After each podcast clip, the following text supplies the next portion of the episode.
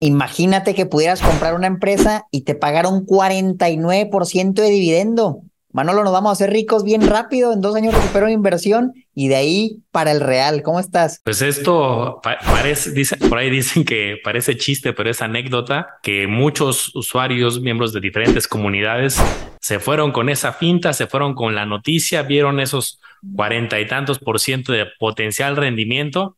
Y creo que hoy la historia es muy diferente. Entonces, para eso este episodio, para que entendamos qué hay detrás de este tipo de promesas, en particular de empresas que pagan dividendos y cuando hay dividendos muy atípicos.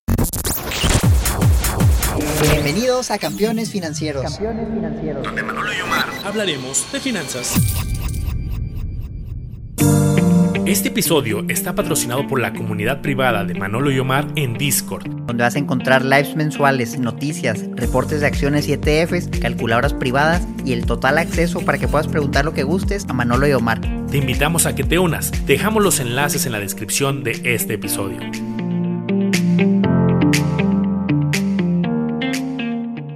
Entonces, pues arranquemos, Omar, con el caso que ¿Qué has escuchado? ¿Qué sabes del caso? Fíjate que es algo muy reciente, Manolo, y realmente, si mucho habrá pasado dos semanas desde que se hizo el anuncio oficial que aquí vamos a ver en pantalla. Si nos vamos a los comunicados de la Bolsa Mexicana, de Médica Sur, aquí encontramos este comunicado con fecha del 26 de agosto de 2022. Así que el comunicado dice que van a pagar un dividendo bastante suculento, equivalente a 26 pesos con 83 centavos por cada acción. Un monto grande, dicen que los recursos vienen parcialmente de utilidades de ejercicios desde el 2013. Imagínate, estuvieron juntando ganancias y las guardaban y las guardaban y las guardaban. Nueve años después que dijeron, vamos ahora sí a pagarle, pero fuerte al inversionista. Entonces podemos ver 26.83, pero eso, ¿a cuánto equivale, Manolo? Bueno, mira, pues la acción cuando anunciaron eso, el 26 de agosto estaba en 54 pesos. Y si te van a pagar los 26, es una división muy sencilla, 49%, casi 50%, eso es a lo que equivale. Y aquí el inversionista puede decir, oye, pues está todo dar, compro la acción ahorita y luego me pagan 26 pesotes y a lo mejor ya la vendo, a lo mejor ni me gusta y la vendo y pues salí ganando el dividendo. ¿Cómo ves esto? Pues creo que tenemos que pensar la lógica que hay detrás porque si ahí acabara la historia se oye fabuloso y creo que fue lo que le pasó a muchos inversionistas que simplemente invirtieron con este, con este dato. Pero visualicen los campeones de otra manera. Imagínate que tú tienes en tu cartera 100 pesos, que en este caso es el dinero de la empresa. Y entonces tú, tú mismo de tu cartera sacas esos, de los 100 pesos que tienes, sacas la mitad, sacas 50 para eh, pues, pagártelo tú como un sueldo, como una gratificación, para comprarte algo. Pues, ¿Cuánto tienes en total? Pues tenías en un inicio 100, pues agarraste una bolsita y ahora tienes 50 y 50. La lógica no es tan diferente en el mundo de las acciones. La empresa tenía dinero y entonces pues ese dinero sale de la empresa para caer en los bolsillos del inversionista, pero la palabra clave aquí es sale. Tal cual era de esperarse que el precio de la acción no se mantuviera y esa es una regla muy importante el mundo de dividendos. Cuando paga dividendos una empresa, eh, hay una expectativa de que el precio vaya a la baja por una cuantía similar del pago. Hay excepciones porque hay muchísimos factores que luego no nos permiten ver el efecto, Luego hay quien dice, no es cierto, Manolo, no es cierto, Mar, porque yo vi esta acción que pagó dividendo y ese día subió. Sí, puede ser que haya subido por otros efectos, porque se anunció algún efecto de la economía o de la empresa, pero esa es una lección bien importante. Fíjate que ese es un caso muy atípico, Manolo, porque usualmente como el dividendo es pequeñito, 1, 2, 3, 4, 5%, pues realmente la pura volatilidad de la bolsa basta para ocultar el efecto, ¿no? Y justamente puede llegar alguien y, oye, tengo un histórico aquí de 100 empresas que pagaron dividendo y subieron y puede que sea correcto, pero pues por la pura oferta y demanda, pero ya que una empresa suba 49% en un día, pues ya es poco probable y aquí se ve el efecto tal cual.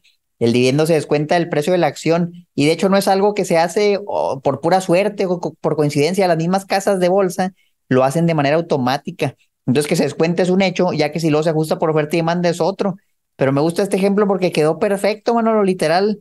Lo que pagaron de dividendo es lo que bajó la acción. La verdad los números cuadran bastante Fíjate, nada más, esto es la historia después del 26 de agosto. Se hizo el anuncio cuando la acción estaba en 54 pesos. Inmediatamente subió a los 64, 65, 66 pesos. O sea, la persona que vio la noticia no tuvo ni chance de decir, ah, bueno, déjame la compro y volar en 54. ¡Pum! Todo sube en inmediato. Ya para cuando nosotros mortales nos damos cuenta, el aumento ya está hecho ahí. De hecho, esto se hizo, a ver, vamos a ver, el 26 de agosto, a ver si no fue un viernes, porque chance hasta fue un fin de semana o algo así. También vamos a ver un calendario para checar las fechas. Vamos a ver si podemos encontrar aquí un calendario y ver más o menos cómo estuvo esto. A ver, aquí está el calendario 2022. Viernes 26 de agosto. Justamente fue el viernes. Entonces yo casi creo que el comunicado lo hicieron al cierre de mercado, lo cual quiere decir que pasó sábado y domingo, los inversionistas ya estaban listotes, abrió la bolsa el lunes y dijeron, yo me voy a levantar a las 6 de la mañana y voy a poner mi orden lo más temprano posible. Y le aseguro que ni así pudieron alcanzar el precio del viernes. La verdad, yo he visto, Manuel, no sé tú qué opinas de esto, que es casi imposible comprar cuando sale una noticia antes de que suba. Yo no sé cómo le hacen, pero veo que sale una noticia y el precio ya se disparó o bajó considerablemente antes de que yo pueda meterme y poner una orden, o incluso si la pongo desde, vamos a ir el viernes, el sábado, y la pongo a mercado y que se active cuando empiece el lunes, ni así alcanzo. No sé tú cómo lo veas. Sí, y, es muy curioso este caso, Mar. ¿Podrías, aprovechando que tienes la gráfica ahí muy a la mano, abrir un poco el, horizonte de tiempo hacia atrás? Porque yo lo que veía, al menos en la fotografía, eh, parecería que es una empresa que no es tan comercializada, aunque sí tiene movimiento, sí tiene cierta volatilidad como la mayoría de empresas en la bolsa, tiene un comportamiento curioso. Algunas empresas vemos que están moviendo constantemente, ¿no? Minuto a minuto vemos un precio diferente y aquí de repente vemos lapsos un poquito más planos.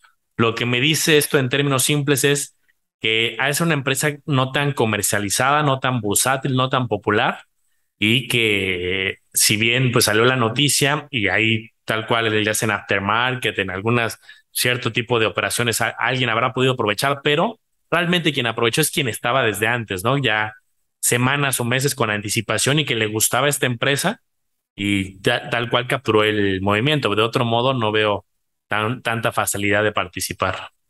Fíjate, Manolo, y los que ya tenían la acción, pues porque realmente les gustaba, tuvieron un incremento considerable de 54 a 66 dólares. Oye, pues ahí ya tienes poquito más del 20%, súper bien alcanzaron a salirse porque si no, pues bueno, tuvo un bajón considerable, pero les pagaron el dividendo, entonces realmente tampoco no es como que pierdan, aquí también se puede ver engañoso, porque tú puedes decir, oye, pues está en 54, dieron el dividendo, pero ahorita ya vale 39, pues ya perdieron, no porque es 39, pues más los que les pagaron a los 26.83, 66, o sea, prácticamente estas personas sí ganaron algo, y bueno, no no ganaron, quedaron tablas, los que la compraron a 66 y les pagaron el dividendo, van a quedar casi tablas, tal vez con una pequeñita pérdida, la verdad los números cuadran muy bien aquí, pero eso sí, Manolo, sobre esos dividendos hay que pagar impuesto, entonces ya con los impuestos ahora sí saliste perdiendo. Sí, la verdad es que es complicado este tipo de operaciones de tratar de ganar pues, de una manera que parecería muy fácil, ¿no? Y por eso pues, lo que soy tan fácil o tan bonito para ser verdad, algo tiene de truco atrás. Y la verdad es que no es una empresa que yo eh, le dé un seguimiento, o sea, que, que me haya metido a ver sus estados financieros sería interesante. Pero fíjate qué curioso, ¿no? Repartiendo entonces un dividendo de ganancias acumuladas de mucho tiempo. Entonces, a lo mejor aquí había una disyuntiva que luego viven las empresas de, oye, repartimos un gran dividendo acumulado extraordinario o ese dinero lo pudieron haber, haber usado para más cosas dentro del proyecto. Entonces, es curioso como esta decisión habrá que estaría interesante meternos a detalle en alguna otra ocasión de, pues, por qué no, es, no hay ahorita proyectos de crecimiento, algún plan de expansión de su negocio o por qué razón decidieron también dar esta salida tan fuerte. Y es muy fuerte, o sea, la mitad de la capitalización desde la empresa realmente es un bajón muy considerable. Pues a lo mejor es una empresa que no tiene mucho crecimiento futuro, ya mejor dicen, pues vamos a empezar a, a ordeñar hacia la vaca, pero para nosotros inversionistas, y está bien, o sea, realmente también pues, las empresas llegan a madurar, llegan a cierto punto, y de ahí pues sigues, sigues aprovechando los beneficios ya en la forma de dividendo. Y tal vez alguien se pregunte, bueno, y entonces no se puede ganar dinero con los dividendos, es realmente imposible porque me lo pagan, pero luego me lo descuentan. ¿Tú qué opinas, ¿No crees que realmente si hay una estrategia de que vamos a vivir de los dividendos? O por ejemplo, he escuchado estrategias de que la bolsa va cayendo, pero si tú recibes un dividendo, pues es un flujo que sí ingresa, por más que hagan las acciones, te van a seguir pagando. Tenemos un capítulo muy bueno, campeón, que te recomiendo ver después de este, que hablamos de cuánto se necesita en cada inversión para generar 10 mil pesos mensuales, que creo que es un gran video y, ha tenido mucha popularidad por, pues porque ahí decimos las cosas como son, ¿no? Pero ahora enfocándonos en esto de dividendo y por eso cito este episodio, creo que hay muchos instrumentos allá afuera donde pueden estar más focalizados a este tema de flujos periódicos. Lo vimos en esa ocasión, ¿no? Que si las OFIPOS, que algunas eh, otras estrategias que pagan las mismas fibras, que pagan ciertos flujos o intereses periódicos si eran más adecuados. Yo creo que lo interesante de invertir en empresas con dividendos no es tanto solamente por el dividendo de forma aislada, sino que el mensaje que mandan las empresas que pagan dividendos muchas veces es, oye, somos una empresa estable, somos una empresa robusta, que tenemos la suficiente utilidad y capacidad financiera operativa para pagar todos nuestros gastos, empleados, marketing, pagar todo lo que necesitamos, generar utilidad, reinvertir utilidad para nuevos proyectos, para seguir creciendo, nuevas fábricas, nuevos productos, expansión. Y además podemos repartirle periódicamente efectivo a nuestros inversionistas. Ese es un tipo de empresas muy particular que hay que mandan un mensaje interesante para el mercado. Y no es que el inversionista nada más diga, ah, perfecto, entonces voy a recibir esos dividendos. Más bien es, oye, la empresa que hay detrás puede darse, pues no este lujo, sino esas condiciones. Y entonces la empresa tiene potencial de ser estable, crecer y tener otra filosofía. Yo creo que por ahí va, eh, más que el flujo, porque en la práctica muchas empresas te pagan un 2, 3, uno y medio, 4% eh, a lo mucho del famoso dividend yield, de esta fórmula de reparto de dividendo que ahorita vimos que era el cuarenta y tantos por ciento. ¿Tú qué opinas, Omar? Sí, pues yo creo que es un buen mensaje y ese mensaje puede ayudar a que el precio suba y a lo mejor ahí tienes una ganancia más considerable o a lo mejor que perdía el precio no baje. O sea, tú recibes el dividendo, o sea, del 5% y la acción se mantiene, o sea, ahí realmente sí sería tu, tu ganancia, tienes el flujo. Creo que mm, es un mecanismo poco eficiente fiscalmente hablando, Manolo, es lo que no me gusta a mí, que los impuestos, para pagar un dividendo, pues tienes que tener utilidades y para tener utilidades tienes que pagar impuestos. Entonces, la empresa primero paga los impuestos y luego te lo van a ti como inversionista y luego vuelves a pagar impuestos, que si es poquito, que si es mucho, pues depende. Si son acciones mexicanas, creo que es el 10%. Si son de Estados Unidos, olvídate, ahí hemos visto y hemos demostrado numéricamente cómo te pueden cobrar hasta el más del 40% entre lo que te retienen y lo que llega, que si no tienes el W8BN, entonces es muy difícil por el tema de los impuestos. Yo personalmente como inversionista, pues yo no quisiera que me dieran dinero y me tumbaran la mitad en impuestos, mejor reinviertan lo mismo, que siga creciendo y yo la vendo con una plusvalía y pago el 10% de impuestos sobre mi ganancia, todavía ajustada a la inflación. Entonces, por eso no soy muy fan de los dividendos. Ahora, no creo que el flujo sea malo, pero pues sí con un mecanismo apropiado. Por ejemplo, hemos hablado también de fibras y ahí hay ciertos beneficios fiscales, ahí de repente va exento de impuestos. Entonces, tal vez puede ser algo, si quieres un flujo más atractivo para ti. Y por cierto, ahí tal vez te preguntes, oye, y ahí no es lo mismo, pues las fibras pagan entre comillas un dividendo no se va a descontar del precio. Y le hemos preguntado también a expertos en el tema de la bolsa mexicana y no, nos dijeron que no, en los fibras es diferente, no funciona igual, ahí no se descuenta el pago del precio de los títulos, si bajan pues ya será por otra cosa, pero no por el descuento en sí. Y, por ejemplo, ahorita retomando un poco lo que comentaba de empresas que tienen una estrategia de dividendos muy marcada, déjenme darles algunos nombres, por ejemplo, Procter Gamble, Coca-Cola, Johnson Johnson, PepsiCo, Kimberly Clark, son algunos ejemplos de empresas que constantemente todos los años pagan dividendo, pero ahorita revisando eh, datos de justamente sus porcentajes, pues hablamos lo que les decía, un dos y medio, un 3, un 3.90 en algunos de los ejemplos que, que mencioné que más había pagado con respecto a su precio.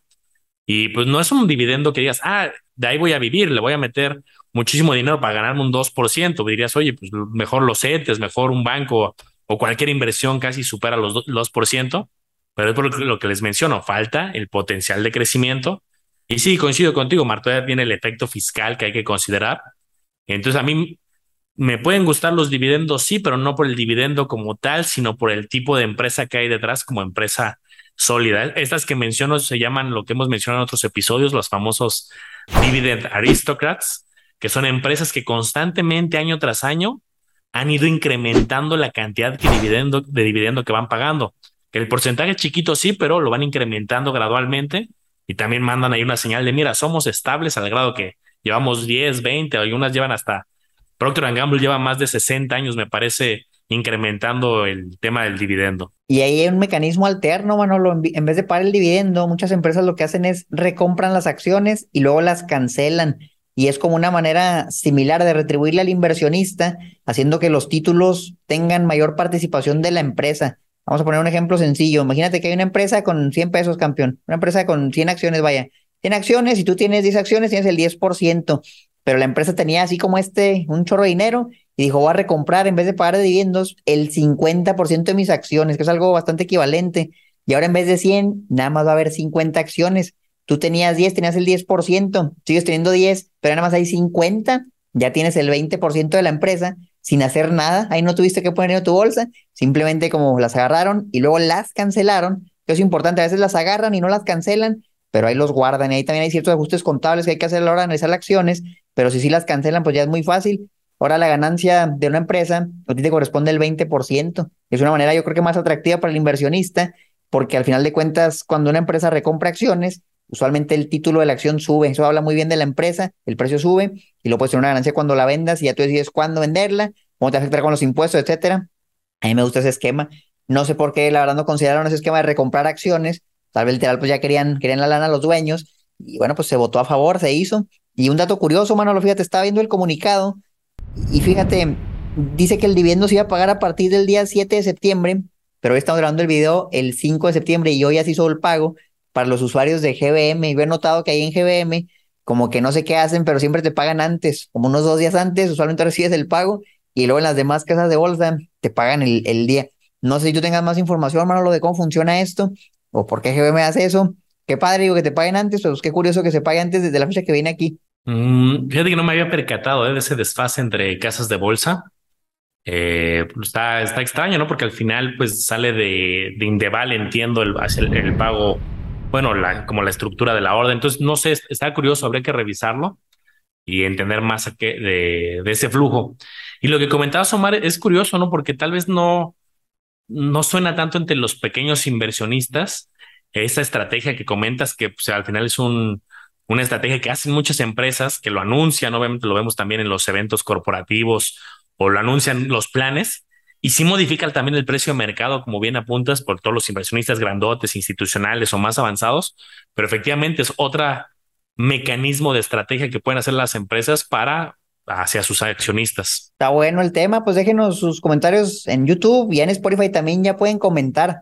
Nos comentaba nuestro editor que ya es posible que respondan ahí a ciertas preguntas, que interactúen con nosotros en Spotify. Entonces, pues vayan y déjenos un comentario para probar la función, a ver qué tal está. Yo no la he usado, pero me encantaría que la usaran para que pudiéramos interactuar por ahí también. Buenísimo.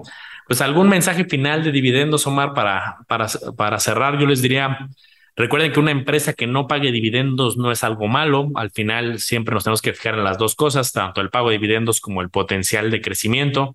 En la práctica muchas veces es mayor el potencial de crecimiento que eh, la parte del dividendo. Y como les digo, muchas veces es un tema como de mensaje corporativo, de estabilidad, de sí estrategia de repartir flujo, pero hay mecanismos, yo creo que más eficientes para quien busca flujo que buscar acciones que paguen dividendos. Oye, Manolo, pues ahí te va una muy buena. Vamos a hablar ahora de las fintech, fintech como Play Business, como Snowball, que a veces tienen esquemas agresivos de pago de dividendos. Funcionará igual, Manolo, ahí. Se debería descontar del precio de la empresa lo que sale de ahí, el flujo que pagan en dividendos, o será algo que nada más se aplica en la bolsa y ahí sí ganas tu y no se descuenta nada. ¿Cómo crees que funcionen las fintech? Pues qué buena pregunta y la lógica debería ser la misma. Al final generaste dinero, sale dinero de la empresa, ahora está en los bolsillos de los inversionistas de la fintech. Pues al final es una, le estás impactando los resultados, ¿no? Al balance general, a la cuenta, a la posibilidad de la empresa de hacer otras cosas. Pues debería ser una lógica igual, simplemente que como es una evaluación pues más privada, no hay un mercado tan líquido, un mercado secundario. Hemos visto, ¿no? Algunas que tienen mercado secundario, pero no es entre pocos inversionistas, menos bursátil, hay un camino por recorrer. Qué buen planteamiento acabas de, de hacer y aparte es una promesa que hacen muchas veces las mismas empresas de manera agresiva de, oye, vamos a pagarte dividendos del veintitantos por ciento y lo vamos a depositar de forma trimestral. Es una manera agresiva de, pues de reparto del flujo. Yo creo que lo más sano para empresas, sobre todo jóvenes que hay ahí, es de, oye, págame el dividendo en dos años o con calma, no necesitamos tanto flujo, pero bueno, es estrategia también de marketing y corporativa de las mismas empresas y fintechs, yo creo. Concuerdo contigo, yo creo que debería ser igual. Yo personalmente no he tenido una experiencia así para poder darles así que lo que he vivido, pero si alguien invirtió en empresas que pagaban altos dividendos en alguna fintech y ya vendió sus títulos, pues coméntenos, tuvo plusvalía, vio que no había mucha oferta, las tuvo que vender más baratas, que hay factores externos, ¿no? A lo mejor sí pagó un alto dividendo, pero tal vez creció muchísimo más y de todas formas hubo plusvalía. Por eso es difícil, pero pues la teoría ahí está y creo que no tiene pierde. O sea, tengan cuidado de esos esquemas que pagan altos dividendos. Si ese va a ser su único rendimiento, pues chequen la hora que lo vayan a vender, no vaya a ser que ahí se cobren todo lo que ya les pagaron y terminen sin ganar dinero, pero sí pagando impuestos y ya perdiendo. Buenísimo, Mar. Algo más, yo creo que este era un, episodio muy concreto, algo más que quieras agregar. Que nos sigan en todos lados, a Manolo como el agua de los business, que chequen el diploma Manolo, que vi que ahí lo acaba de, promocionar todo lo que tiene, bien completo. Échenle un ojo y les vamos a dejar la liga abajo también para que lo vean. Si es que tú lo tienes abierto, no, no va a ser que ya lo cerraste y ahorita nos comentas. A cambios financieros, ahí con marcación financiera. ¿Qué más, Manolo? Platícanos del diplomado. Pues ya cerramos las inscripciones pero podrían, ya saben, como siempre, podrían ir con mi equipo para una asesoría gratuita para esquemas de retiro. Eso siempre está abierto para todos. Pero el diplomado ya, ya arrancamos con la generación y hasta el próximo año volvemos a, abrir la, la, que sigue. Bueno, pues en la que sigue les avisamos con tiempo para que, que se metan. Nos vemos a la próxima.